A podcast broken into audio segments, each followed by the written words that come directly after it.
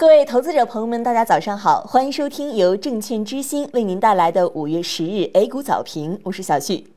短期市场将逐步企稳。财经要闻，媒体报道，证监会明确对集合资管产品是整改而非清理，比照公募基金管理，券商集合可存续滚动发行。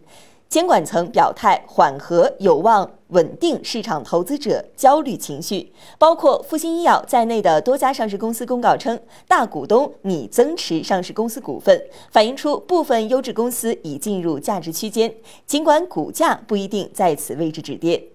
市场回顾：五月九日，沪深两市探底回升，沪综指盘中一度跌至三千零五十六点，创阶段新低，之后震荡企稳，收盘微涨百分之零点零六，终结五连跌走势。盘面上，电力、新零售、高送转、OLED 等板块表现活跃。后市展望，指数缩量企稳。恐慌情绪已经得到较大程度释放。市场传言，监管层窗口指导市场影响力资金在“一带一路”峰会期间避免冲击股价，预计短期市场将逐步企稳。